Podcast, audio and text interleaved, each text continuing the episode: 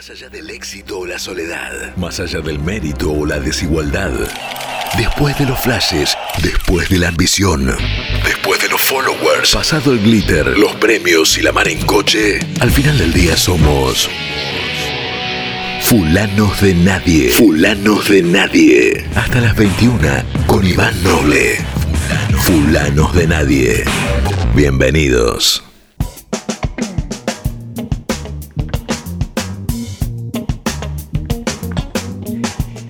Exactamente eso, exactamente eso que, que acaba de decir el, locutor. Bienvenidos, muy bienvenidos. Y ojalá que sea bienvenido yo. Y cuando digo yo, digo Iván Noble. Es un horror hablar en tercera persona, pero en este caso entiendo que, que viene a colación, porque estoy solo en esta mesa, intentando conducir, intentando estrenar este barco en forma de, de audición radiofónica eh, o programa radio. Audición, eh, decía mi, mi abuela, mi nona. Eh, yo creo que en la casa de ella, en la casa de mi nona, en San Antonio de Padua, acá, acá nomás, eh, en la próxima estación de tren. Creo que en la casa de ella empecé a escuchar radio. Después en la casa de mi vieja, que está acá nomás, a tres cuadras, cuatro, exactamente, y no es una forma de decir, es literal. Eh, recién le contaba a Tapa en el pase que tengo el recuerdo de mi vieja escuchando al peruano Parlanchina, Guerrero Martínez, a la tarde. Ella era profesora de cerámica, de dibujo y tenía un galponcito en el fondo de, de, de su casa, de mi casa natal. Y estaba el sonido de la radio, que no era radio digital como esta, por supuesto. No sé si había cosas digitales en ese momento. Entiendo que no. No existían los celulares, no existían los microondas, a duras penas existían los trenes y los bondis. Los bondis sí, siempre, claro. El 269, que es el que me tomaba para ir al, colegio, para ir al Nacional de Morón. En fin, mm, eh, hablo de Bueyes Perdidos porque estoy bastante emocionado y espero ser bienvenido aquí, en el barrio, en la Kamikaze, en rock y conurbano. Eh, yo sé que esto lo hacemos desde Ituzaingó y es mi pueblo natal, es mi ciudad natal, y para mí es un enorme placer hacerlo. Ojalá que ustedes lo disfruten donde estén, porque por supuesto pueden estar acá tres cuadras o pueden estar en, pueden estar en Groenlandia, o en Salta, o en Santiago del Estero, o en Bosnia, qué sé yo, donde pueden estar. Esas son las bondades de, de, lo digital. Así que yo soy Iván Noble, vuelvo a repetirlo, y es la última vez que voy a hablar en tercera persona. No tengo más remedio que serlo, y hasta las 9 de la noche voy a estar todos los miércoles con ustedes, si es que se les dé la gana, y ojalá que se les dé la gana de quedarse con nosotros, haciendo esto que hemos denominado Fulanos de Nadie. Es nuestra, según mi segunda temporada, la primera aquí en Kamikaze, y espero que sea la primera de varias. ¿De qué se trata Fulanos de Nadie? Bueno, no tengan este, grandes expectativas. Lo que voy a hacer es convidarles la música que, que me gusta escuchar en mi casa. Tenemos una pata en el rock, por supuesto, y otra que va a ir este, zigzagueando en, en otros géneros. Acá me han dado permiso para, incluso para pasar tango, que, que por supuesto tiene que ver con el conurbano también. Vos sabés que enfrente de la casa de mi vieja, acá en la calle Fragio, eh, vivió muchos años un, can- un cantor de tango, Mauré. Exactamente enfrente. Héctor Mauré. Siempre me contaba mi viejo. Me quiero recordar que era un tipo pelado que sacaba la basura en pijama. Y me parece que está bien que así sea, o que haya sido de esa manera. Así que pasaremos rock, pasaremos tango, pasaremos reggae, pasaremos blues, pasaremos funk. Leeremos algunas cosas, intentaremos filosofar en chancletas, que es de la única manera que sé hacerlo. Y ojalá que ustedes del otro lado se prendan. Están convidados a, a lo que quieran aquí adentro. Eh, acá, eh, don Diego Díaz, que no es el Diego Díaz que ustedes sospechan, ¿eh? es otro. Don Diego Díaz me dice que, que sí. Ah, que. Este es Mauré. A ver, soy un cachito. Esta copa de ajenjo, A la mierda. Pero mirá qué cantor. Bueno, era del barrio. Calle Fragio. Qué grande, llorar. Bueno, les decía que ustedes pueden eh, venir a cantar tango con nosotros o, o decirnos lo que quieran acerca del programa o de lo que se les ocurra. Tenemos un WhatsApp que es 156-926-5570. Lo voy a repetir, 156-926-5570. Y después están todas las redes sociales de Kamikaze. En principio, eh, kamikaze.com.ar, por supuesto, y tienen Twitter, Instagram y Facebook. En Twitter pueden ser polémicos, en Instagram pueden ser hermosos y en Facebook pueden ser amistosos. Que, que eso es- o compartir este. eh, mi- mientras no sean telares de la abundancia, compartan lo que quieran. Todo eso, las tres redes son iguales y es Kamikaze OK Radio. ¿No? Kamikaze OK Radio. Como les decía, vamos a estar hasta las 9 de la noche aquí. Para mí es muy especial, en serio, estar acá en el barrio. Recién venía y le contaba también a Tapa, solo para los que no escucharon el pase, que mientras intentaba estacionar, me di cuenta que había pasado eh, en cinco cuadras a la redonda, había pasado por mi jardín de infantes, el Achalay, que quiero creer que sigue existiendo o que es un jardín porque me pareció de afuera que lo seguía haciendo, pero no creo que se llame Achalay, acá en la calle de la Barría. Y, después pasé por la casa de la primera chica que me gustó mucho, que se llamaba Mariana, eh, en la calle Paulino Rojas. Y, tengo el recuerdo de esperarla, absurdamente, sentado en el pilar de la casa enfrente. Ella jugaba al hockey. Jugaba al hockey. Era muy hermosa. Y yo, mm, una de mis ceremonias favoritas, estoy hablando cuando tenía 12 años, era ir a buscarla a la casa, a la cual no entraba, por supuesto. ¿Quién con dos dedos de frente a los 12 años entra a la casa de una chica? Sabiendo que lo primero que se va a encontrar es un padre o una madre. Nadie entra. Por eso uno se encuentra en la esquina. Y, y tengo el recuerdo de estar sentadito en el pilar de la casa de enfrente, esperando que ella llegue con su palo de hockey eh, y convidándole obleas. Sigue existiendo la chalay, me dicen. ¿Y se llama chalay? Uy, voy a ir un día a esto. Un día estoy venir más temprano y voy a tocar la puerta de la chalay. Eh, en fin, bueyes perdidos. Hasta las 9 de la noche estaremos aquí entonces haciendo fulanos de nadie. Están invitados a, este humilde rancho.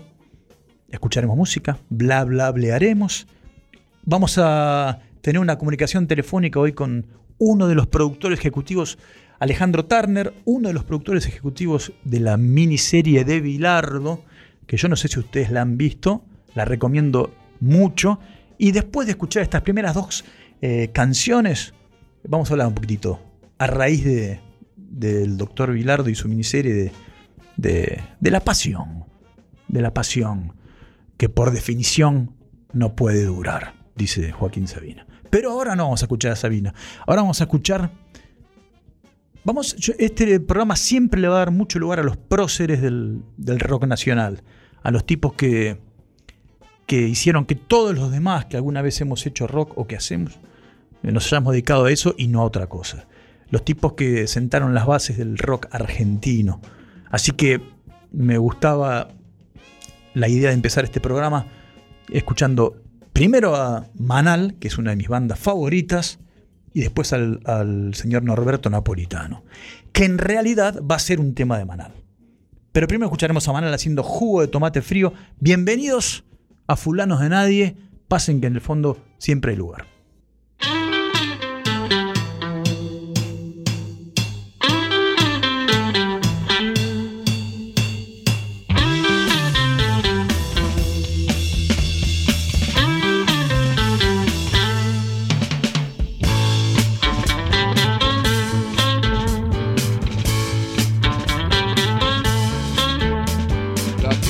Que te da la vida da un tiempo para decidir, eligiendo inteligentemente.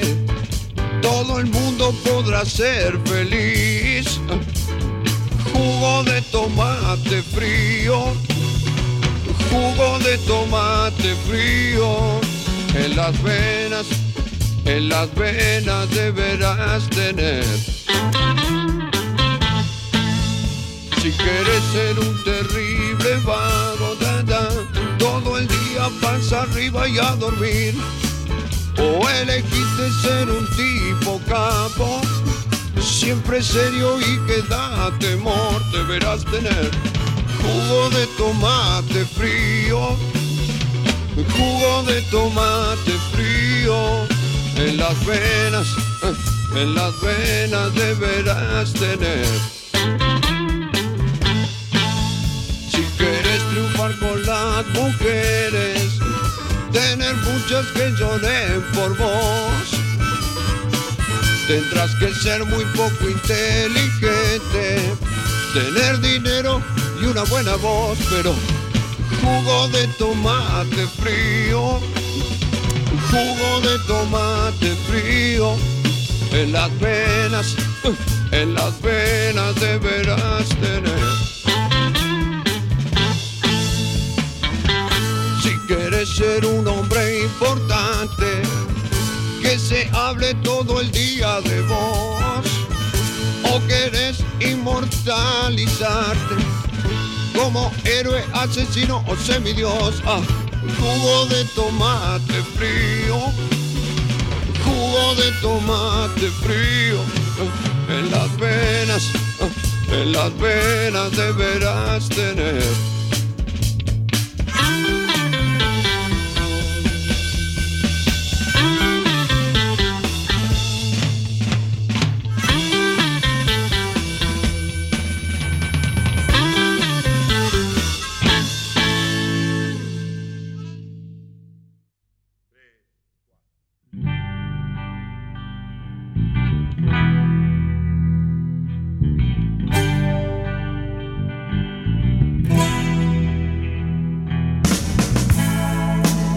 Con diez pinos. Hacia el sur hay un lugar. Ahora mismo voy allá. Porque ya no aguanto más. No aguanto más. No aguanto más. Vivir en la ciudad. Solo humo y soledad. Nada más que respirar. Nunca más, nunca más. En la ciudad.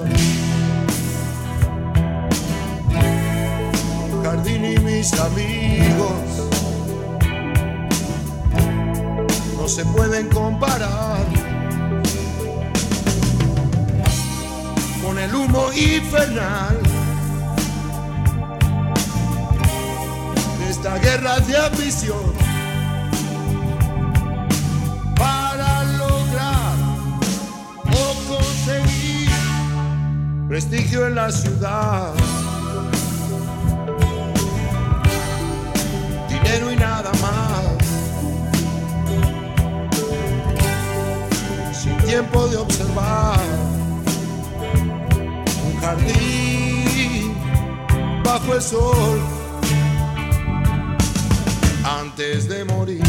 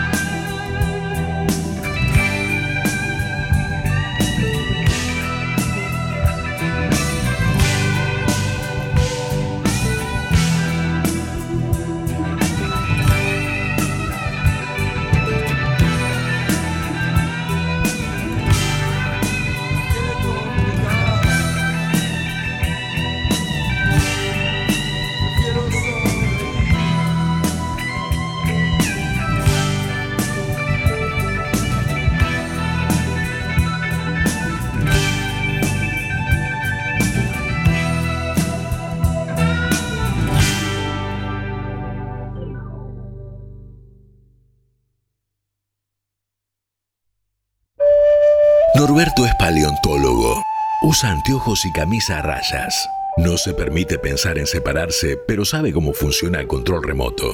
Siempre que entra al bar, elige la misma mesa. Esa que es contra la ventana. Eduardo sabe amasar. Tiene 45 años y ya suma tres divorcios. Y cuando el control remoto no responde, lo aprieta con fuerza. Todos somos fulanos de nadie.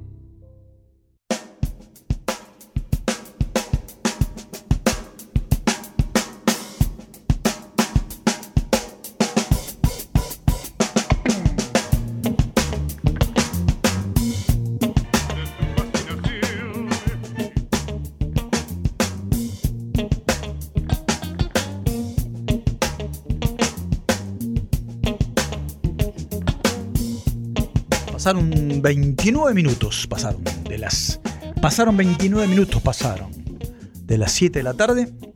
Estamos aquí en Kamikaze Radio haciendo fulanos de nadie.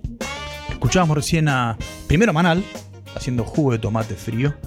Manal, ¿qué se puede decir de Manal que no haya sido ya dicho? La primera banda de yo creo que debe cronológicamente haber sido la primera banda de blues porteño, seguro, seguro. Es muy probable que Memphis o la Mississippi no hubiesen existido si no, hubiese existido Manal. Javier Martínez es uno de los próceres y pioneros del rock nacional, un tipo al cual tuve el placer de entrevistar en- hace algunos años en un, en, en un programa de radio que hacía en Nacional Rock. Un tipo áspero, sabio y talentosísimo. Claudio Gavis, Alejandro Medina. En fin, una de mis bandas favoritas. Y después escuchábamos a, Papo haciendo Una casa con 10 pinos, que es un tema de Manal. Así que mm, tuvimos Manal por dos, una en forma de cover. Decíamos hace un ratito que este programa siempre va a tener una coartada o o una excusa como para arrancar. Vieron como cuando en el fútbol, eh, en esos partidos homenaje, aparece alguien que da el puntapié inicial, algún príncipe, algún este, niño, hijo de un jugador en los partidos homenaje. Bueno, siempre vamos a arrancar proponiendo un- una reflexión en pantuflas, eh, en mano a esta hora, acerca de, de algún asunto. No siempre van a ser existenciales. ¿eh? A veces hablaremos de la, de la muerte y a veces hablaremos de la, de la conveniencia o no de las milanesas al horno o fritas, qué sé yo. Lo que nos dé la gana. Hoy, en realidad, después de haber visto durante estos días la miniserie del doctor Carlos Salvador Vilardo, miniserie que está en alguna de las plataformas digitales y que tengo la impresión de que mucha gente ya ha visto. Eh, pensé que era una buena idea hablar de la pasión, pero no estrictamente la pasión futbolera. Lo que pasa es que el fútbol, a nosotros, a los latinos y, mucho- y a los argentinos, ni te cuento, eh, es probable que, como en esos programas de tele, si decís, te digo, o en esos cuestionarios de revistas de peluquería, si decís, yo te digo una palabra y vos decime qué te sugiere. Pasión. Fútbol. Seguro, ¿no? Eh, así que claro, por supuesto que el disparador es la pasión futbolera, pero entiendo que una que lo más lindo del documental, probablemente, y de la figura de, de Carlos Salvador Vilardo, es intentar reflexionar un poquito sobre qué significa eso. ¿Qué significa dedicarse hasta las muelas? ¿Qué significa quedarse en carne viva por algo que te entusiasma?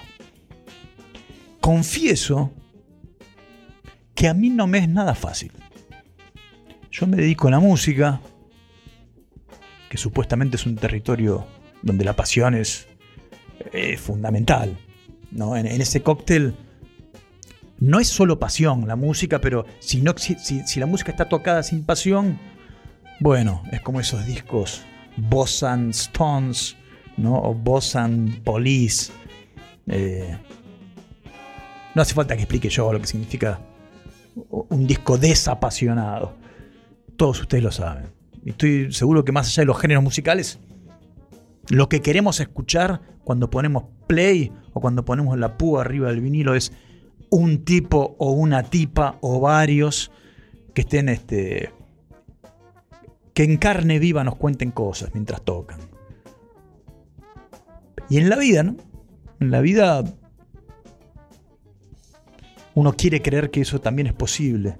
Bilardo le dedicó su vida al fútbol de una manera inapelable.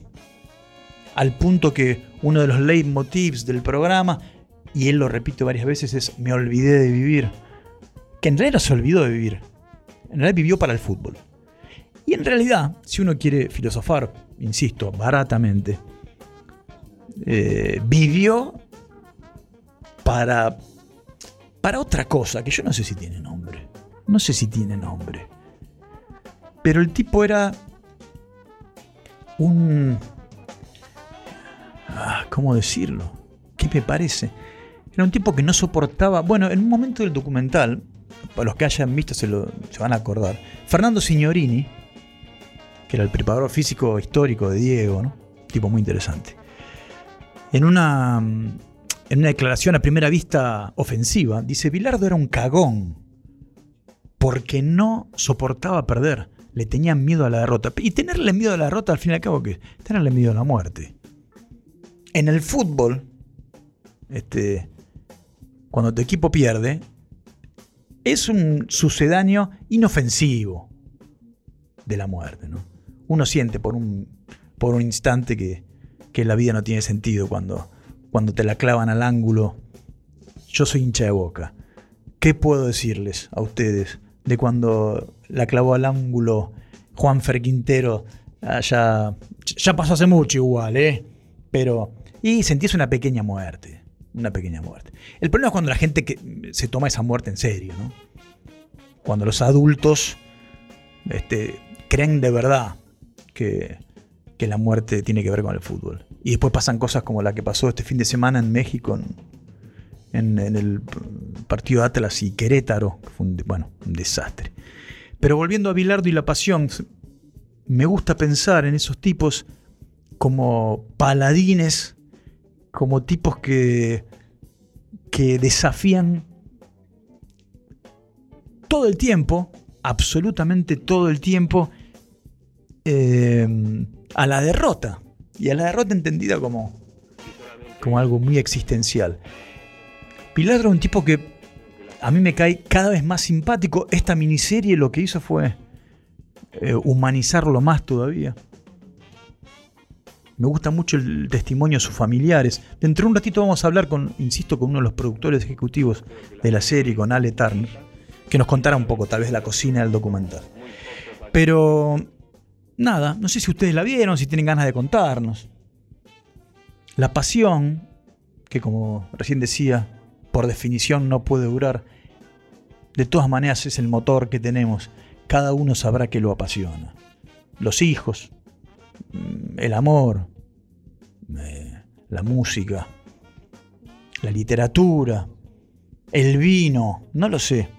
Cada uno busca la pasión donde puede y la encuentra un ratito y después la suelta porque es como la arena, ¿no? Se te escurre entre los dedos. También está el gran desafío de que con el correr de los años esa pasión eh, de alguna manera siga intacta, por lo menos un día más, todos los días. Los entusiasmos, ¿no? Yo que tengo 54, estoy estrenando mis 54, creo que la gran batalla, la gran batalla a partir de cierto momento de la vida es seguir entusiasmándonos por algo, no perder la capacidad de asombro, pelearle Mm, tirarle guantazos en la oscuridad al aburrimiento, al tedio. ¿Y qué otra cosa es la pasión que eso? O sea, el enemigo del tedio es la pasión. ¿No? Pero es un. Es un lugar difícil. A mí no me sale tan fácil. Confieso de vuelta que no me sale tan fácil. Y que la gente apasionada, la gente que se. que incluso se inmola en vida eh, atrás de su pasión, me genera una mezcla de cosas. Me genera admiración, me genera eh, muchísimo respeto, pero no sé si quiero ser como ellos. No sé si tengo huevos para, para eso, no lo sé. Pienso en grandes artistas, ¿no? No sé. Desde Orson Welles Picasso, Charlie García y Bilardo, claro, por supuesto, Bilardo. Tipos que, que han pagado un precio alto, muy, muy, muy alto, en la búsqueda de esa, de esa vitalidad permanente. Así que bueno, nada. Mm, cuestiones que se me ocurren acá mientras preparo la aceituna del vermú. Si ustedes tienen ganas, vuelvo a repetirles que al 156-926-5570 pueden este, aportar lo que se les cante. Y que las redes sociales de la radio de kamikaze.com.ar son Twitter, Instagram y Facebook. Y en todas, en todas, nuestro alias o nuestro nick, se dice así, ¿no? Nick o nuestra razón social. Eso me hace acordar un poco más a la FIP y preferiría pasar de largo. Pero Kamikaze OK Radio. Si ustedes están en Instagram, Kamikaze OK Radio. Si están en Twitter, Kamikaze OK Radio. Si están en Facebook, Kamikaze OK Radio. Así de redundantes y de simples somos, porque es más fácil. Escuchamos un poquito más de música y hablando de la pasión, se me ocurrió que no hay, probablemente no haya canción que grafique más todo esto que este tangazo que vamos a escuchar por un tipo que cada vez que abre la boca para cantar, lo que decíamos recién, queda en carne viva. Y eso es para pocos, ¿eh? Es para pocos. El gran Rubén Juárez haciendo pasional.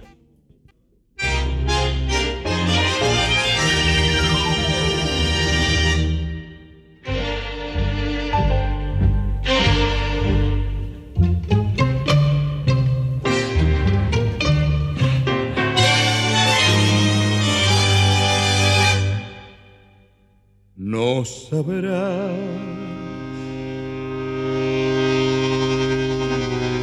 Nunca sabrás lo que es morir mil veces de ansiedad. No podrás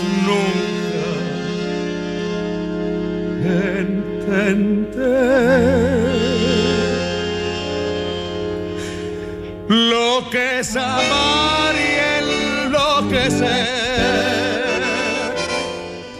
Tus besos que queman, tus labios que embriagan y que torturan mi razón.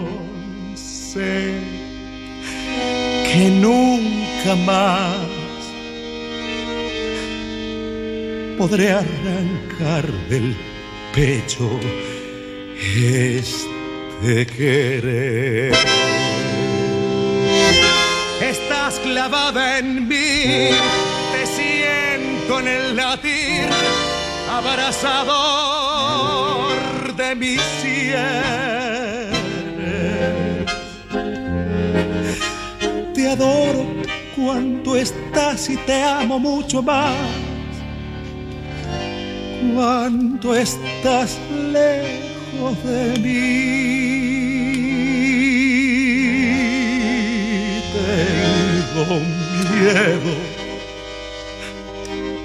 de perderte,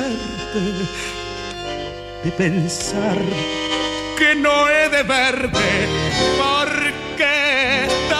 brutal, porque me habré de sangrar si en cada beso te siento desmayar. Sin embargo me atormento, porque la sangre te llevo y a cada instante febril. Y amante, quiero tus labios besar.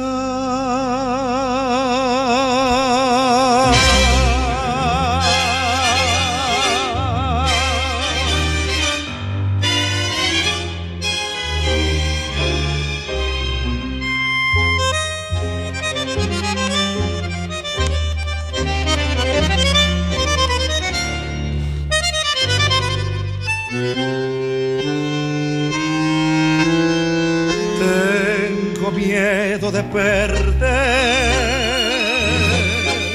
de pensar que no he de verte, porque esta duda brutal, porque me habré de sangrar si en cada beso te siento desmayar.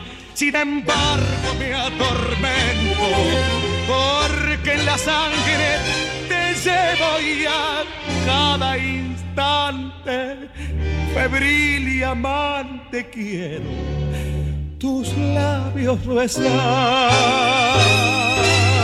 Te quiero siempre así estás clavada en mí como un puñal en la carne y ardiente y pasional temblando de ansiedad quiero en tus brazos morir. Este tangazo, que se llama Pasional y que interpreta de una manera inmejorable el gran Rubén Juárez, es un tango del año 51.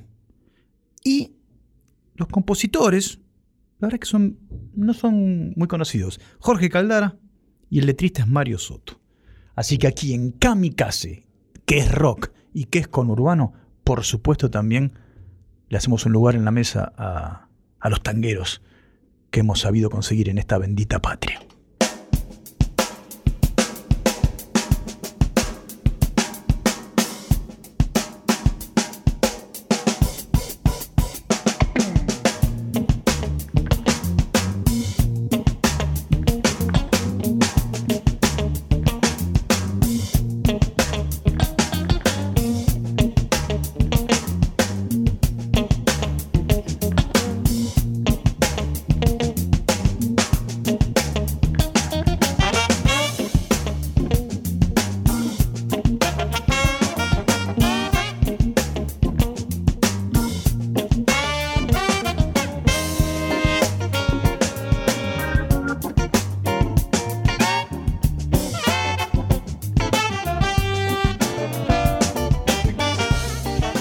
Eso que suena como cortina, eh, como separador es el gran Maceo Parker y lo van a escuchar mucho aquí también. ¿eh? Bueno, primeros mensajes que llegan aquí a nuestra humilde morada de fulanos de nadie. Hola Iván, qué bueno escucharte otra vez. Mucha shit, que viene a ser mucha mierda. Gigi de Bernal. Gracias Gigi. Aquí desde Ituzaingó te mandamos un abrazo enorme. Buenas tardes Iván, qué bueno que vuelvas a la radio. Te estaremos escuchando. Bueno, muchas gracias. Felicitaciones. Lo mejor en este nuevo bautismo. Emma, que no sabemos de dónde es, pero que es muy amable y al cual le retribuimos el abrazo. Buenas tardes, mi nombre es Paula. Ah, no, no, esto es, esto es para, otro, para otro programa, creo. Eh, aquí Paula de la Matanza nos manda salutaciones también. Éxitos, Iván, en tus pagos. Gracias, Paula. Eh, como les conté hace un rato, pueden escribirnos al 1569265570.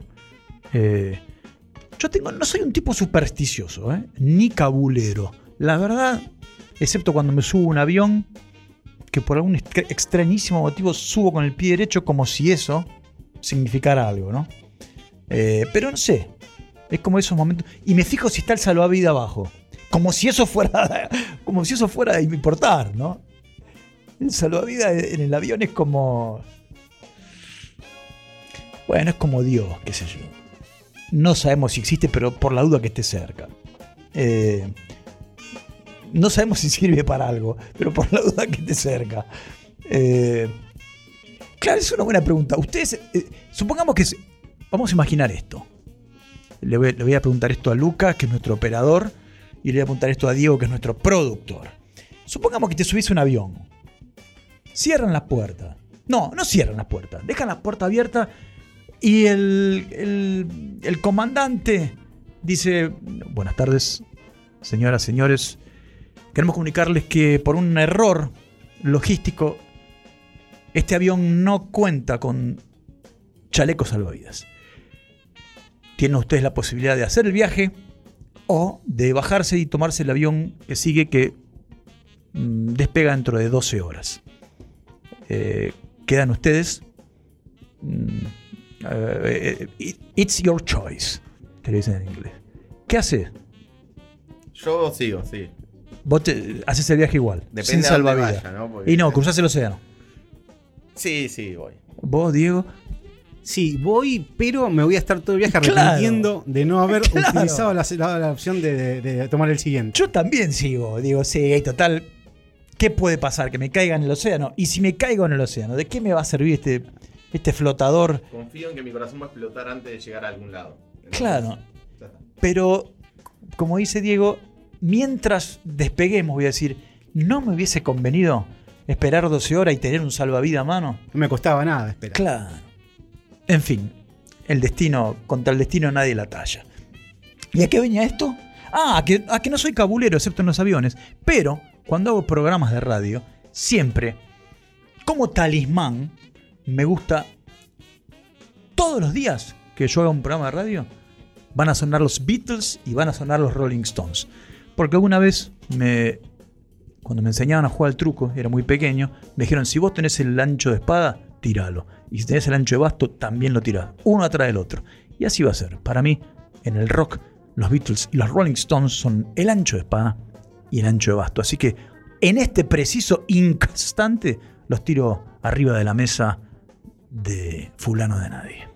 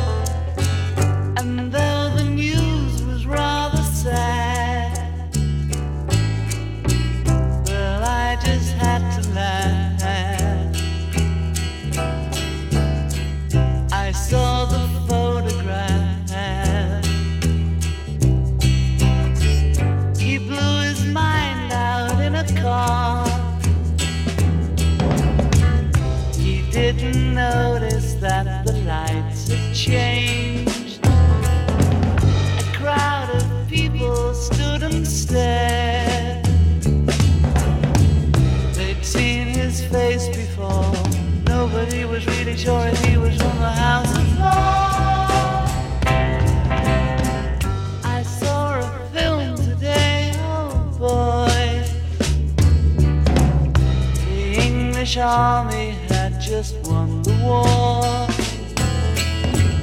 A crowd of people turned away. But I just had to look, having read.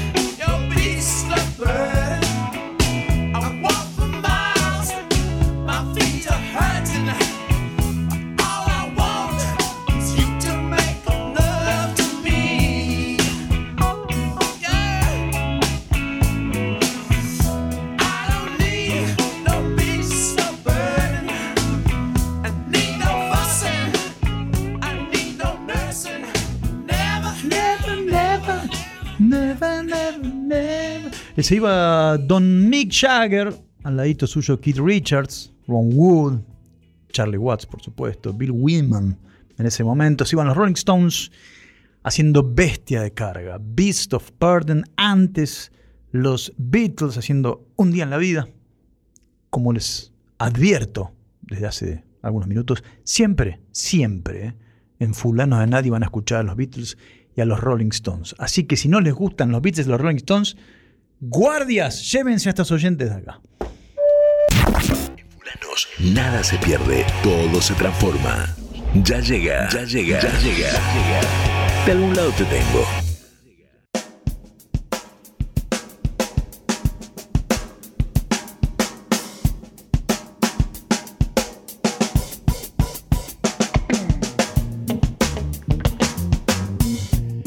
Hemos ideado algunas secciones para este programa para, para que sean como mojones que intentaremos disfrutar todos los miércoles de 19 a 21, que ese es nuestro horario.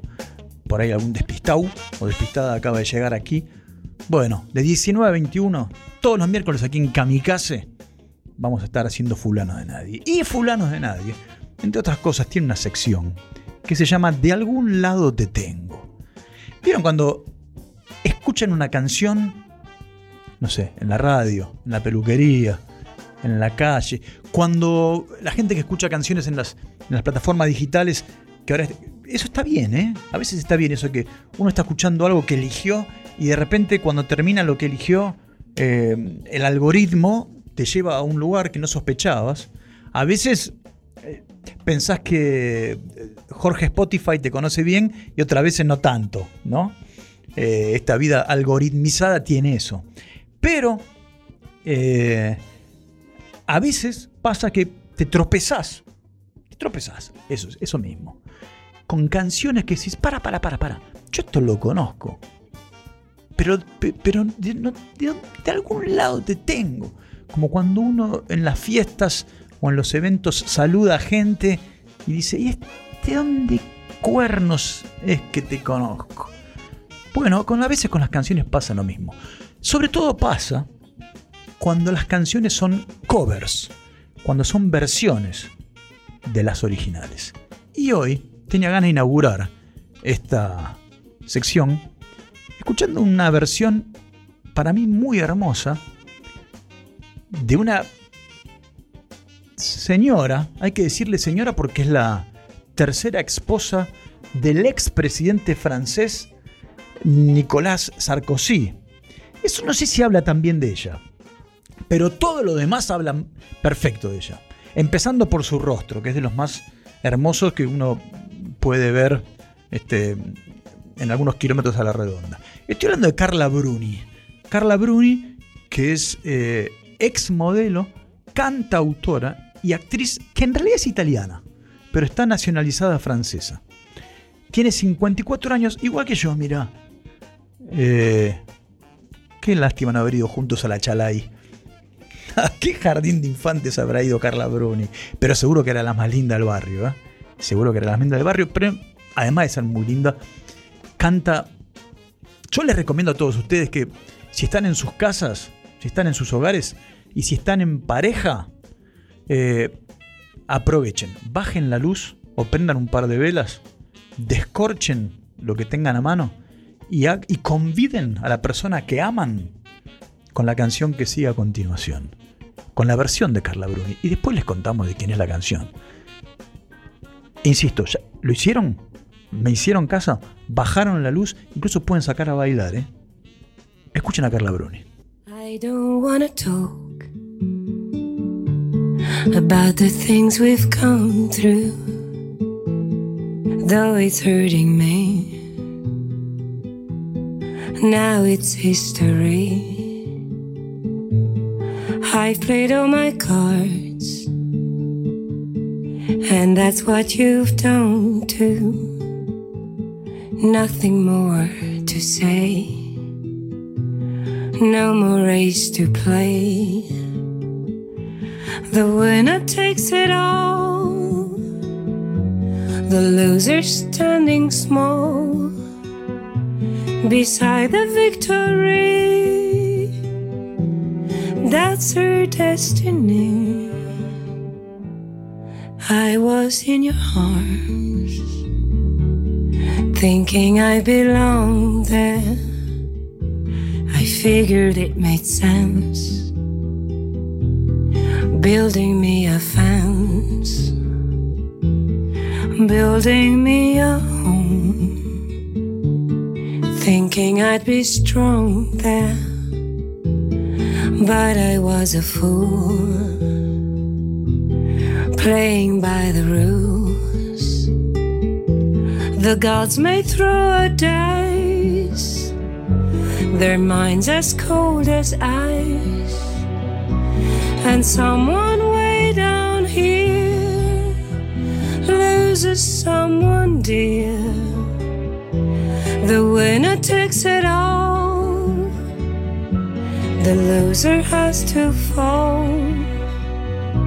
It's simple and it's plain. Why should I complain? I don't wanna talk if it makes you feel sad, and I understand. You've come to shake my hand. I apologize if it makes you feel bad, seeing me so tense no self confidence. The judges will decide the likes of me abide. Spectators of the show always staying low. The game is on again. A lover or a friend a big thing or a small. The winner takes it all. Yeah. The winner takes it all. Mhm. The winner takes it all. The winner takes it all. Los ganadores se llevan todo, dice Carla Bruni. Carla, mira, yo soy Iván Noble, también canto. Vivimos un poco lejos y entiendo que estás enamorada de un expresidente francés, pero si eso no resulta, ya sabes, acá estamos, ¿eh? ¿Y bailaron con la patrona? ¿Me hicieron caso? ¿O con el patrón? Bueno, esta canción, que, que esta preciosa versión, es de una canción que los que peinamos canas hemos conocido por un grupo que alguna vez va a formar parte de otra sección que estamos pensando, que es Te banco a sillazos. Le hemos puesto otro nombre siempre, pero no importa, el concepto es el mismo. ¿Eh? Claro, sí. Eh, el grupo ABBA, grupo sueco, que eran dos, este, dos varones y dos mujeres, eh, eran los, fueron los eh, creadores de esta, no sé si fueron los compositores, pero sí quienes inmortalizaron esta canción. Yo sé que, insisto, los que peinamos canas la recordamos, pero los que no, miren cómo sonaba el original.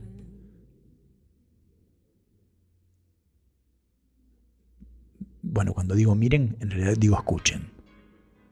Ahí está. Esto sonaba en los asaltos cuando nosotros llevábamos la gaseosa y las chicas llevaban los, este, los sanguchitos. Este era un gran momento en los asaltos. Te estoy hablando de los años 70 y largos. Ustedes no habían nacido. Yo ya sí. I don't wanna talk Esto es ABBA. about things we've gone through. Though it's hurting me. Es una hermosa canción, ¿eh? Me parece una hermosa canción. Now it's history.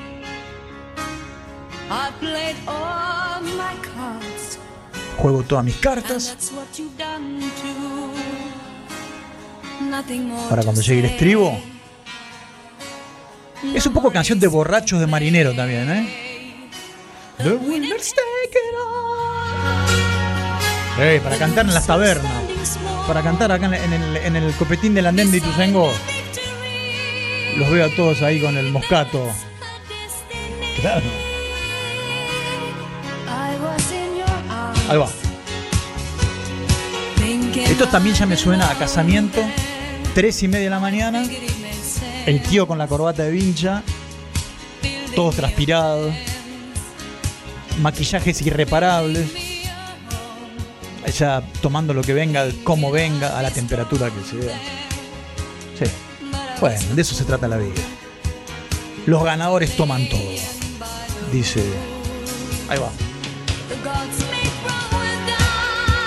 Bueno. Así que Carla Bruni decidió hacer una versión mucho más chill, mucho más cool de esto. Y la hemos disfrutado, creo.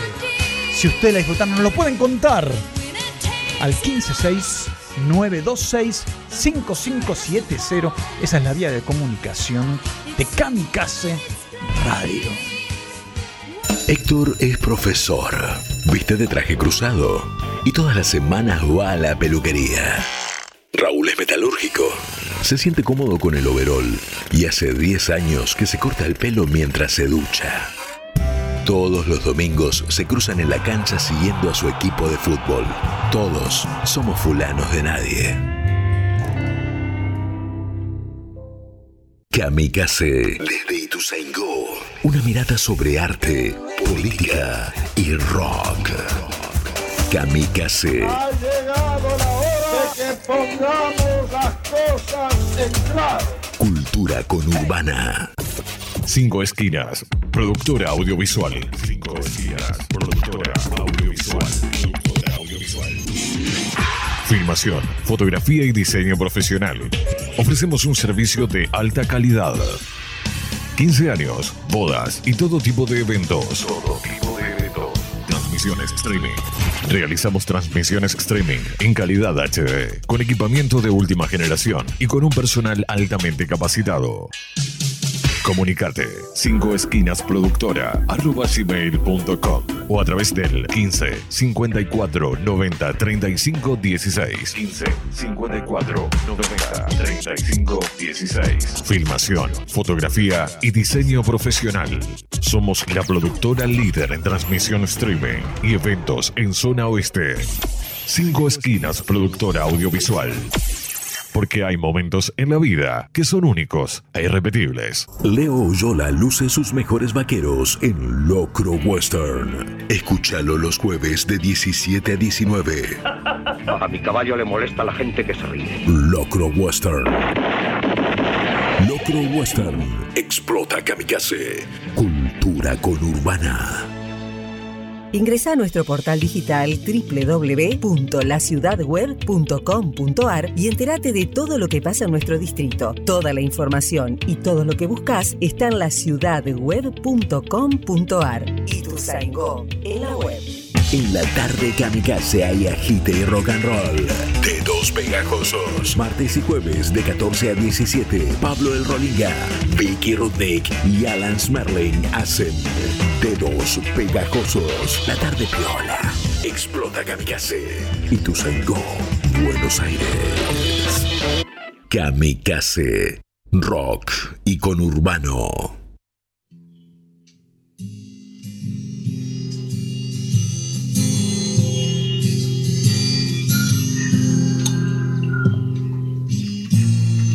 Writing on dirty paper with nothing new to say.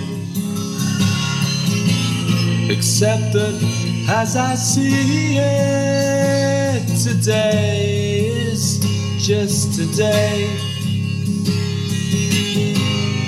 The past is ever present with all its senseless pain.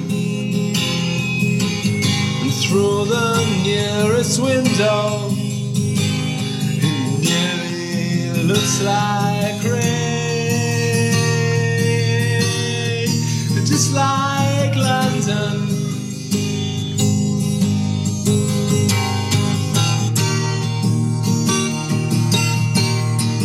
Just like London.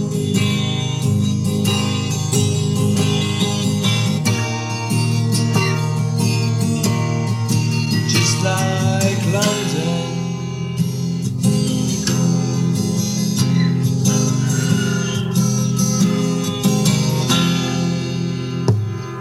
The logs here in the fire don't really want to burn.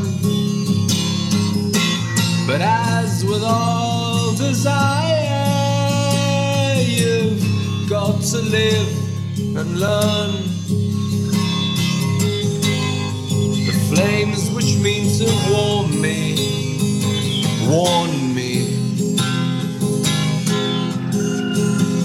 that bad things can still happen all the same, all the same,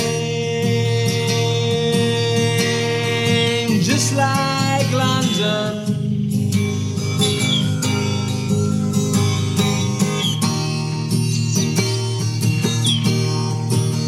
Just like London, yeah.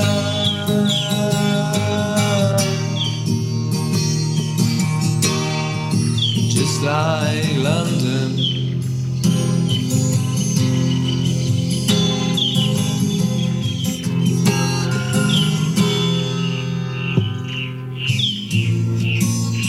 Children laughing, children crying, children all same. But you'll grow up and through mistakes you'll learn to play the game. So keep your eyes peeled and watch out for sneak attacks. And keep your nose clean or you'll end up on your backs just like London.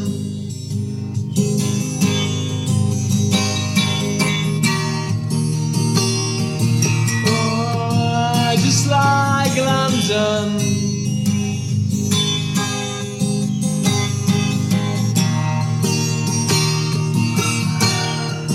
Just like London. Estamos escuchando a Luca Prodan en plan solista haciendo Like London. Bueno, hoy estamos hablando de la pasión y, y vaya si ha sido apasionado Don Luca. Otro que se inmoló, ¿no? Otro que símbolo. Luca Prodan, Like London, sonando aquí en Fulanos de Nadie. A ella en La Plata se le perdió una media. Él, el Munro, acaba de perder una novia. Dos, los dos, los dos caminan mirando al piso. Somos fulanos de nadie.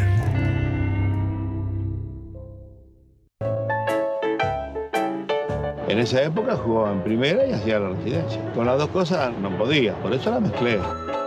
Entraba a la cancha para hacer el test de la diabetes y cuando uno se distraía, ¡pimba! Lo pinchaba. ¡Pimba! Ahí está, mirá, mirá, ¿ves? Él lo pinchó. Y después le decía el resultado. ¿Cómo no te lo hacía Marco? Si tenés el azúcar por el piso. Hacete el test. Es un simple pinchazo y enseguida te dan el resultado. Entra a esta página, o llama a este número. A mí me gusta viajar de noche a Mar del Plata y salimos con la nena para Mar del Plata. Llegué a Atalaya, tomamos un café con leche y le pregunté, ¿qué vamos a hacer a Mar del Plata? Y me dice, y no sé, dice, vos quisiste venir, dice. Digo, no, vamos para casa, dijo, "No". Y volvimos y estábamos este, a, la, a la mañana cuando se despertó la nena.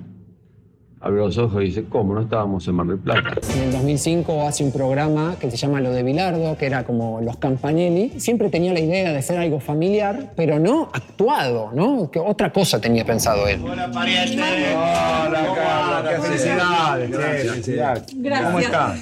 25 años, una barbaridad. Ahí Carlos gana el premio de Un Segundo Sombra al peor actor del año, pero él orgulloso porque ganó un la selección, después la selección, después la selección, después viene la familia. Y eso nos lo metió desde el primer día. El nuevo titular y capitán va a ser Maradona. Y me tuve que ir del país 10 días, porque me querían matar, me querían ahorcar. Yo creo que tenés que brindar el ejemplo. Por ejemplo, eh, lo que ocurre. A mí no me gusta que lleguen un minuto tarde. Odio. Yo odio si es a las 8, a las 8. No me gusta 8 y 1. 8 y 2 no me gusta, ya no me gusta. Dije iba a la escuela secundaria y no la llamaban Bilardo, la llamaban Daniela. Bilardo era mala palabra, ¿viste?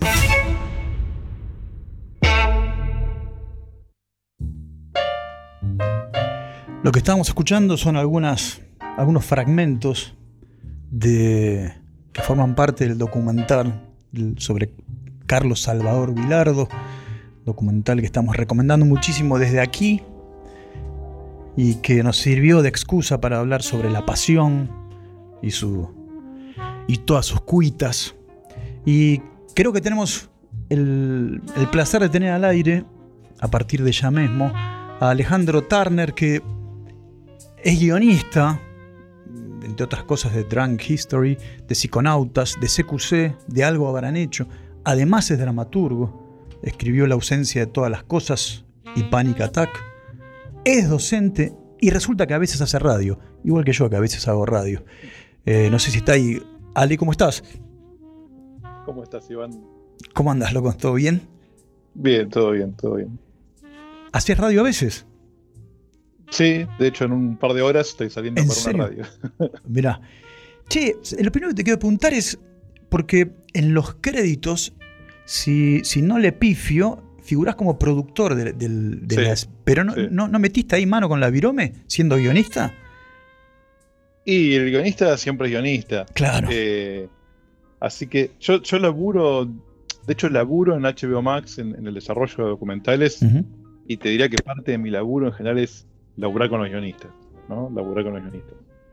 Y en este caso laburé mucho con, con Seba Mechen y, y Karu y Gustavo Desky, que son dos grandes guionistas. Este, y sí, laburo mucho con ellos, pero porque, porque, me, porque me gusta, porque no me cuesta ese laburo, y, pero porque es parte de, mi, de lo que ejerzo como productor ejecutivo ahí, es eso, básicamente, y llevar el contenido desde el laburo de ellos hasta terminar laburando al lado del editor y que también es guionar, de alguna manera. Claro. Así que hago ese trabajo. Che, ¿cuán arduo fue ponerse a hacer esto? Porque me imagino que habiendo tanto material sobre un tipo de, de la magnitud y de la y, y de la estatura de todo tipo de, de Bilardo, el primer día que se juntaron, ¿qué- ¿cómo se arranca un un documental sobre, un, sobre, sobre alguien así? Y yo creo que, mira, lo que nos pasó fue como una conjunción de muchos que queríamos hacer este documental y nos juntamos acá, ¿no? Nos, fue, Ujú. nos fue juntando HBO todos, HBO Max. Eh, y lo primero es que todos teníamos mucha información y, to- y todos teníamos nuestras historias favoritas y Claro. nuestro bilardo preferido y nuestro bilardo polémico. Y, y entonces lo primero que tenés que hacer es empezar a, bueno, ¿qué, vamos, qué historia vamos a contar, digamos? ¿Qué se sabe, qué no se sabe? ¿Por qué lado podemos ir que no sea la eh, ristra de anécdo- anécdotas más o menos habituales y conocidas. Claro. Claro, claro.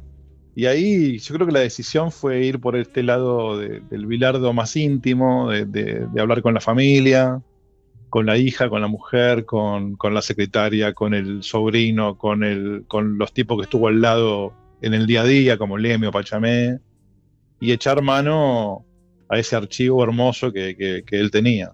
Eso me parece, me parece el hallazgo más, más tre- tremendo del- del- de la miniserie. Me parece que todos esos, ese- esos VHS que, No, una aparte, que aparte tienen el- la impronta de él, él filmando a su hija casi Mm. como rompiéndole los huevos como lo haría con, con Ruggeri en, en una plaza, ¿no? Sí, es hermoso eso. Es, es hermoso porque, por un lado, es esto, bueno, el tipo es intenso todo el tiempo, todo el tiempo, pero a la vez hay algo que nosotros tratamos de, de contar, que es este, este des- desgarramiento que él tiene con, con el tema de la familia, que termina con eso, uy, me olvidé de vivir, no vi crecer a mi hija, que es, también grabarla a ella es eso, ¿viste? Es, te grabo ahora porque te tengo acá y no te voy a ver no sé cuándo, ¿viste? Hay como una cosa medio desgarrada ahí que también es interesante. Te hago una No, no, pregunta. Él, él, digamos, si- sin entrar en, en detalles demasiado íntimos, ¿estuvo al tanto de este documental? ¿De alguna manera lo, bendi- No. lo bendijo? No. No, no, no. Sí, Gloria y- Claro, y, Daniela desde el primer momento, desde el primer momento, o sea, este documental arrancó formalmente cuando nos sentamos con ellas y, y tuvimos el ok de ellas de que iban a participar y de que íbamos a poder acceder al archivo, pero no de Carlos, no, de Carlos no, que yo sepa nunca estuvo al tanto de lo que estábamos haciendo y recién me enteré eh, hace un poquito que lo vio. digamos. Ah, mira, No, eso te iba a estuvo preguntar. encima. Sí. ¿Sabés qué Sí, dijo? no. ¿Sabés qué, Mira, qué reacción tuvo? Sí. O sea, lo primero fue que, que lo vio Daniela y Gloria, que no lo habían visto, porque por suerte no- nunca fue una condición verlo antes del estreno ni nada de eso. Lo vieron cuando se estrenó y les gustó y fue un alivio inmenso para nosotros. Claro, claro. Este, y después nos enteramos que Carlos lo vio, que lo vio varias veces, que reconoce, que reconocía a muchas de las personas, que se emocionaba, sobre todo con la parte de, Daniela chiquita. Claro.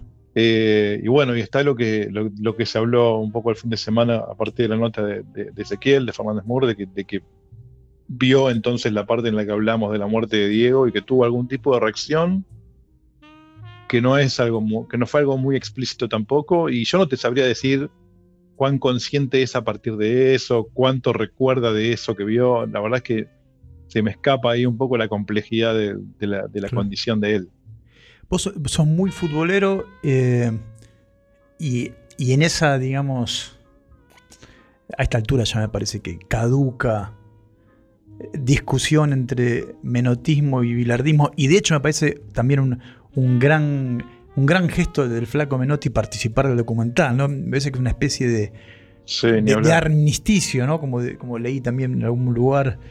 Eh, antes de encarar esto, ¿cómo te caía Bilardo? O sea, que, que tenías alguna opinión formada. No, a mí, él? a mí siempre me cayó bien con, con sus claroscuros, con su controversia, pero siempre me cayó bien, porque siempre, siempre pude rescatar el Bilardo, primero el obsesivo que, que peleó por algo que creía y que se comió muchos palos por eso. Entonces a mí, eso, a mí esos personajes ya me caen bien, digamos. Totalmente. Es lo que hablamos un Eh, poquito hace un rato acá. Claro, claro, viste. Entonces, a mí eso, cuando yo me acuerdo, yo era chico, va, en el- para el 86 yo tenía 16, ponele. Eh, y lo mataban tanto que a mí me caía bien. Claro, bueno, está la escena en el documental cuando él va, no sé si era polémica en el fútbol. Polémica, polémica en el fútbol. sí. Cuando el tipo va y este y, y encara a la gente como no lo haría ningún director técnico de la actualidad No, de- jamás se no, expondían de esa manera, ¿no? A lo sumo, No, y era, sang- era sangriento además todo lo que pasaba. pero aparte el tipo tiene una... Lo que yo rescato es que esa cosa quijotesca no parte de ningún cálculo, no es que, que le conviene ser así. O sea, No, no, de hecho, de hecho, le hubiera convenido ser más amistoso con algunas personas. por supuesto. Eh, pero bueno, evidentemente tenía una confianza muy grande en, en- en lo que podía hacer. Y podía haber fracasado estrepitosamente, porque el, el equipo se encuentra muy sobre, muy sobre el mundial. Este, qué sé yo. Pero a, a mí eso ya me cae bien. de- de- de- y ya como, como guionista ni hablar, son los personajes Claro. que a mí me gustan, digamos. Claro. Porque tienen conflicto interior, tiene, tiene, tiene, tiene pelea constante. Entonces, a, a mí siempre me cayó bien y, y siempre, siempre me pareció muy, muy berreta la pelea del Menotti y Bilardo, más allá de ellos dos. Yo creo que lo- lo- los, les bajó el precio a ellos, que son enormes. Exactamente, exactamente. Sí, pienso exactamente lo han- Han Eh, hecho un aporte al fútbol que es indiscutible y, y- y esa discusión fue muy berreta muchas veces, ¿viste? de los dos lados, muy berreta. Eh, sé que te gusta mucho la literatura, por supuesto, y no sé si leíste una, una muy linda nota de Juan José Becerra al respecto del documental. Sí, hermosa. Te quería, te quería y le quería leer a los oyentes eh, un pedacito, que es el que me, me parece que está buenísimo, que dice que en este proceso de despedida, la composición, esta vez más profunda del mito, no hace más que reforzar la figura de Bilardo como el obsesivo, el maníaco, el loco de mierda, como lo llama Ruggeri con todo el amor del mundo. Y, y acá cita, y me pareció divino, acá cita eh, Juan José a, a Aira, que dice hay un esquema de movimiento que desarrolla su ex vecino de Flores, César Aira, en Diario de la Hepatitis. Tenemos nueve hombres, dice, formados en tres líneas de tres, a los que se les ordena dar un paso en simultáneo en cualquiera de las cuatro direcciones posibles, derecha, izquierda, adelante o atrás. Si todos lo dan en la misma dirección, el orden se mantiene. Para que eso suceda, dice Aira, hay una posibilidad de 4 por 4 por 4, 9 veces, y el total dividido por 4, que son las direcciones que se pueden tomar. Cansado del cálculo, anuncia que no va a hacer la cuenta, pero es una cantidad hipermillonaria, dice. Ya se ve lo difícil que es mantener el orden, y con nueve hombrecitos nada más. Y entonces vuelve Juan José Becerra y dice, la enseñanza que deja ese juego en la cabeza de Aira es que el mundo comienza y ya es un caos. Y no es ese caos, ya no de nueve hombrecitos, sino de 22, el que Bilardo intentó desentrañar para dominarlo, aunque solo fuese un instante, un instante de la gloria. Esa fue su locura, una neurosis de humildad. Me pareció hermoso esta, esta Es parte. precioso eso, sí, es precioso. Y vos sabés que cuando, cuando empezás a descubrir todo eso de Bilardo, eh, a mí me gusta porque esa, esa discusión Menotti-Bilardo, por ejemplo, empieza a partir agua de un lado del otro. Y yo siempre digo que para mí eh, Bielsa, por ejemplo, tiene cosas muy parecidas a Bilardo. Claro. Incluso desde lo gestual, ¿no? Claro, pero sobre todo estos son tipos que creen que si laburan todo el tiempo van a lograr controlar todas las variables de un partido. Y no se puede. Claro. Sí, y yo imag- los imagino así eh, eh, en la vida, ¿no? Imaginando Claro. Es que no pueden parar. O sea, los dos son muy parecidos y los, dos- los dos jugadores te cuentan de los dos que son tipos que eso, que no pueden parar nunca. Este, bueno, la historia de Bielsa que lo, lo echaban, en la, época lo echaban de la concentración porque- para que pudieran dormir los jugadores. Claro. Y Bilardo lo mismo, que no dormían. Son gente que no duerme, ¿me entendés? Porque están tan, tan este, obsesionados con que van a lograr controlar lo incontrolable, que no pueden parar. Son como tipos eh, tirándole guantazos en, en la oscuridad, al, al caos, ¿no? al, al azar. Sí. Al azar, ¿no? Sí. Eh, no están entregados como nosotros. Claro, A que es azar. Claro. Y, A mí para mí eso es hermoso, me conmueve eso. A mí me conmueve, manera. pero sabes que yo pienso, arrancábamos el programa hablando un poco de esto, de la pasión, y, y me acordaba de tipos, no sé, pensaba en Herzog, pensaba en Picasso, Sí. pensaba en Orson Welles, qué sé yo, ¿viste? Bueno, en Charlie. Y digo, Claro. el precio a- a- a agarpar por esa, por esa combustión permanente de, de estos tipos que son artistas, ¿no? Artistas con mayúsculas. Debe ser un precio enorme. Yo los admiro, les tengo un cariño enorme, pero no sé si me gustaría estar en esos huesos, la verdad. No, y no quisiera ser su familia. Claro, claro. A, a mí me sorprendió mucho el amor que tiene la familia por, por Carlos. Sí. Me sorprendió porque yo esperaba decir, dale, loco. O sea, Sí, sí, sí. Es, sos insoportable. Te quiero mucho, pero sos insoportable. Y sin embargo lo, lo aman. Y, y todo el círculo íntimo, parece que él, él tuvo siempre como muchos gestos muy puntuales de, de cercanía, ¿no? Que eso compensó un poco esta ausencia y esta locura que él tiene. Sí, es, es muy es- es- son muy lindas las, las escenas del, del principio, de cuando su hija era chiquita. Eh, Sí. Sí, la verdad que es un. yo vuelvo a recomendar, no es que haga falta, pero vuelvo a recomendar que, que si no lo vieron, miren el documental, que es una hermosura y que, y que es, un, es un homenaje en vida a un tipo que, que, que se lo merece, pero de sobra. Así que bueno, Ale, te, te quiero agradecer que te hayas tomado este- estos minutitos para charlar con nosotros. No, y un placer, un placer. Un poco el-. Y yo sé que, que te gusta mucho Frank Zappa. Sí. Mm, Mirando tu, tu Twitter me doy cuenta inmediatamente, a nosotros también, pero teníamos ganas de, de terminar esta, esta nota escuchando a Julio Iglesias, haciendo Me olvidé de vivir, que es una de las frases que repite seguido el doctor, ¿no? Me parece muy bien. Y además, yo me atrevo a decir que, que Julio Iglesias también es un apasionado de- del vino por lo menos. Conozco historias de él respecto al vino que, que son muy hermosas. Y también me cae bien, es un, es un tipo que me encantaría conocer. Sí, claro que sí. Un asado con Julio Iglesias. ¿Sabes? Claro. Te firmo ya. Pero claro, vos sabés, Julio Iglesias cantó en un, en un cumpleaños de Frank Sinatra. O sea, tenés que ir a cantar ¿eh? al cumpleaños de Frank Sinatra. O sea, eh, con esa credencial entras a cualquier lugar del planeta. Digo. Bueno, gracias, Ale. Fue un placer. Gracias a vos. Un abrazo. Abrazo enorme. Chao.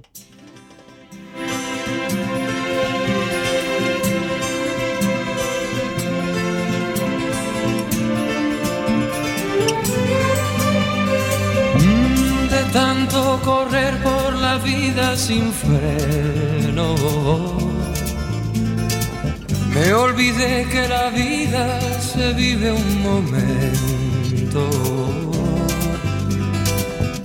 De tanto querer ser en todo el primero. Me olvidé de vivir los detalles pequeños. De tanto jugar con los sentimientos.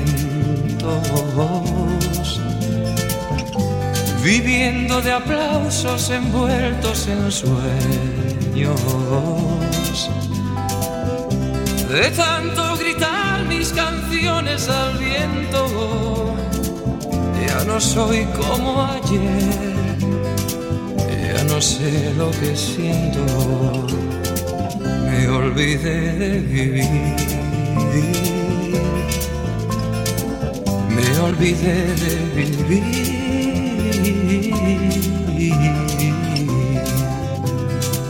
Me olvidé de vivir.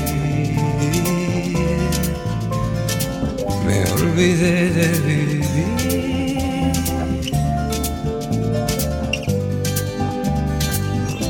De tanto cantarle al amor y a la vida.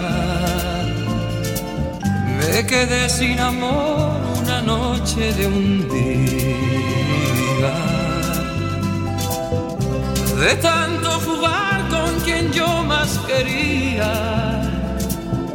Perdí sin querer lo mejor que tenía. De tanto ocultar la verdad con mentiras. Me engañé sin saber que era yo quien perdía. De tanto esperar yo que nunca ofrecía. Me toca llorar yo que siempre reía, me olvidé de vivir. Me olvidé de vivir.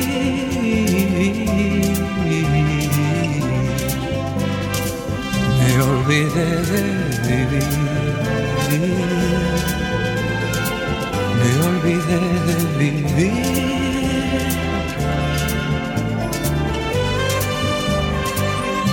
De tanto correr por ganar tiempo al tiempo. Queriendo robarle a mis noches el sueño. De tantos fracasos, de tantos intentos. Por querer descubrir cada día algo nuevo. Tanto jugar con los sentimientos, viviendo de aplausos envueltos en sueños, de tanto gritar mis canciones al viento, ya no soy como ayer, ya no sé lo que siento me olvidé de vivir. Me olvidé de vivir.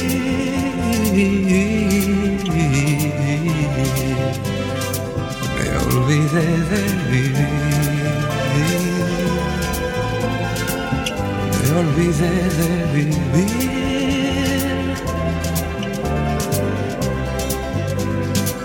Me olvidé de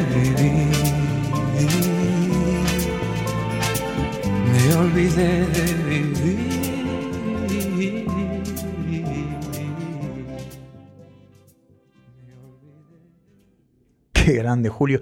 Yo voy a cometer una pequeña infidencia. No me gusta ser autorreferencial, más bien lo detesto. Pero, viene al caso. Resulta que yo hice una versión de esta canción. Hice una versión de esta canción en un plan más. Yo dije, bueno, vamos a hacer de cuenta que.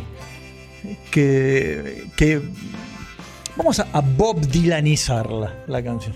vida sin freno.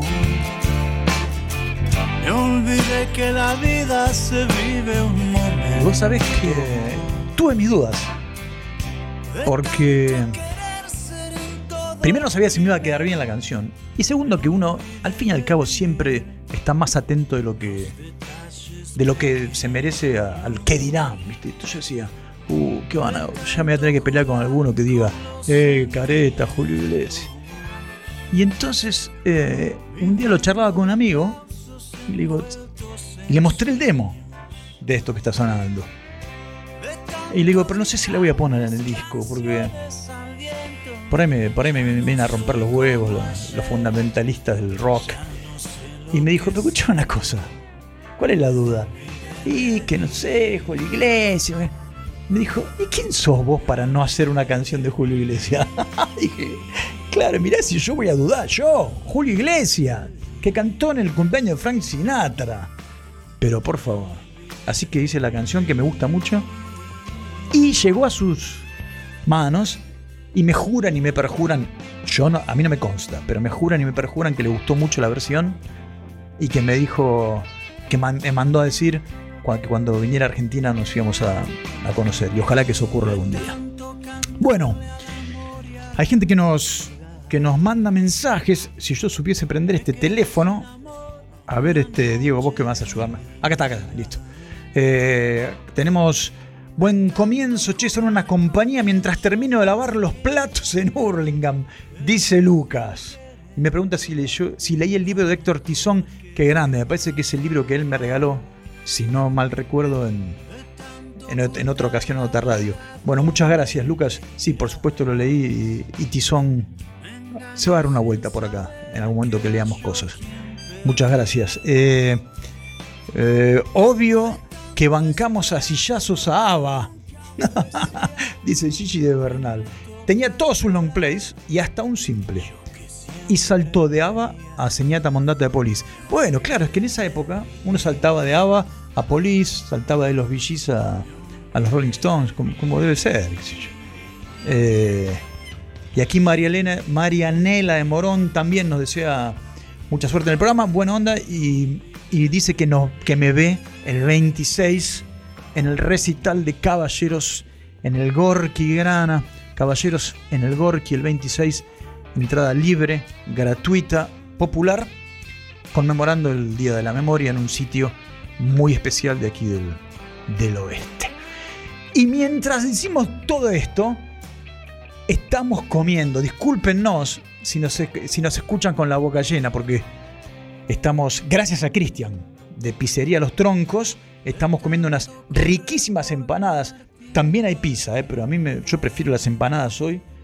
Hay sucursales en Padua, en Merlo, en Ituzaingó. Hacé tu pedida, anotá, escucha, arroba los troncos pizza. Los troncos pizza, pizza con dos Z, te pido por favor. Y si no, www.lostroncosPizza.com.ar y si no, llamalos al 112 185 9301. Ese es el local de Ituzaingó. Y el delivery es sin cargo. Lo que sí, déjale plata al pibe después. Déjale propina al pibe, pero el delivery es sin cargo. Así que acordate, los troncos, pizzas y empanadas.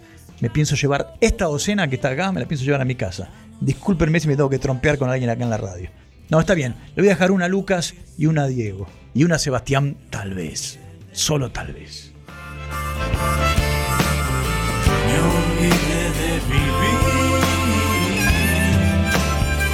Kamikaze. Difundimos arte, rock, pensamiento y política.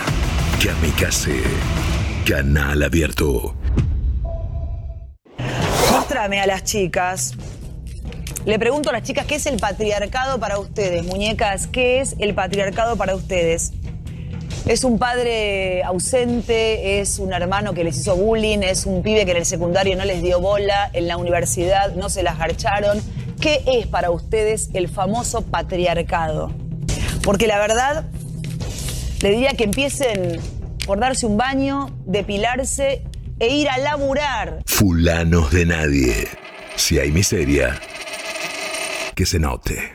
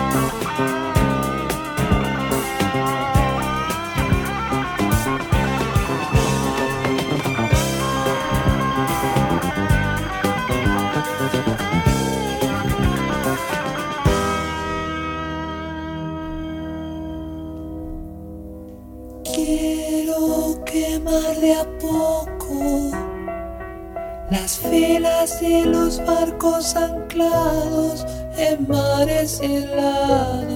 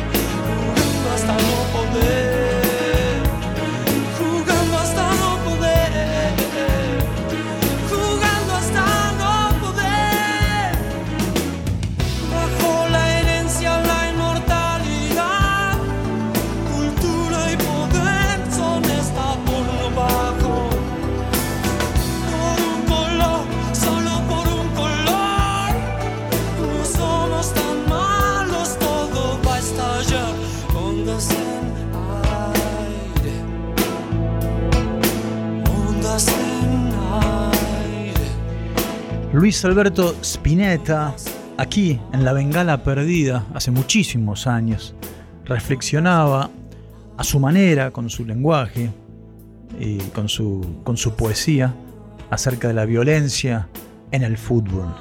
La Bengala Perdida de alguna manera estuvo inspirada en, en un patético suceso mm, que ocurrió en Boca Racing, un bengalazo, alguien que murió de una bengala en Cancheboca una noche, Boca Racing de noche. Eh, empezamos este programa hablando de la pasión, se lo dedicamos en gran parte al doctor Vilardo y por supuesto ni hace falta que separemos la pasión eh, de esos tipos gloriosos a la enfermedad mental de los otros, ni hace falta. Y antes escuchamos a Cerú Girán, a Iti Leda, y queremos eh, decirles para quienes no lo sepan que el enorme y queridísimo Charlie García está internado, está pasando un momento medio bravo. Nosotros aquí solamente vamos a limitarnos a leer el comunicado oficial que dice Buenos Aires, miércoles 9 de marzo, República Argentina, por medio de la presente se comunica que Charlie García fue internado en el Instituto Argentino de Diagnóstico y Tratamiento el día 22 de febrero del corriente, es decir, hace un par de semanas, por una quemadura extensa en el miembro inferior izquierdo ocasionado por un accidente doméstico. Requirió múltiples curaciones por el equipo de cirugía plástica y ha presentado complicaciones clínicas propias del caso que ha ido superando. Su pronóstico es reservado, continuará con el mismo plan terapéutico. Charlie quiere agradecer a todo el personal del IADT, médicos, enfermeros, camilleros que trabajan con tanta dedicación y empeño, y en especial a su médico de cabecera, el doctor Sebastián Greenspon. Agradecemos la correcta difusión y es lo que acabamos de hacer. Charlie, lo de siempre, dale con todo y eh, por favor, cuídate porque este planeta sería incluso mucho más horroroso de lo que es sin tipos como vos. Así que desde este humilde, desde esta humilde morada, desde Kamikaze Rock y con Urbano y desde Fulano de Nadie, le deseamos a Charlie que lo antes posible esté, como siempre, genial y divino. Señores, señores y por qué no lactántricos, este programa, este primer episodio Fulanes, Fulanes. Mira, me salió inclusivo sin pensarlo. Y yo que soy bastante perro. Este primer episodio Fulanos de Nadie ha llegado a, a su fin. Ha sido un placer eh, debutar aquí en la Kamikaze Radio. Todos los miércoles de 19 a 21 estaré. Mi nombre es Iván Noble, no tengo más remedios, la última vez que lo digo.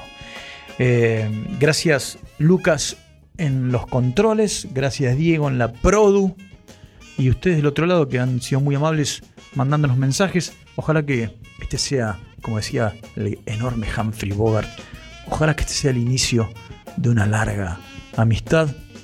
Y nos vamos a ir escuchando a Palo Pandolfo, que además de ser un tipo, un artista de aquellos del carajo, también un apasionado. Eh, además fue eh, conductor de esta radio y este estudio, donde estoy sentado en este preciso instante, se ha bautizado como Roberto Palo Pandolfo. En breve habrá una, una placa conmemorativa a la cual eh, le haremos homenaje nosotros también desde nuestras redes. Gracias a todos y a todas. Nos vamos escuchando a Palo. Y el miércoles que viene, a las 7 de la tarde, estamos por aquí, por Ituzaingó. De Ituzaingó a la Vía Láctea, haciendo fulano de nadie. Han sido muy amables. Eso espero al menos. Eso sospecho y espero. Chau, hasta el miércoles que viene.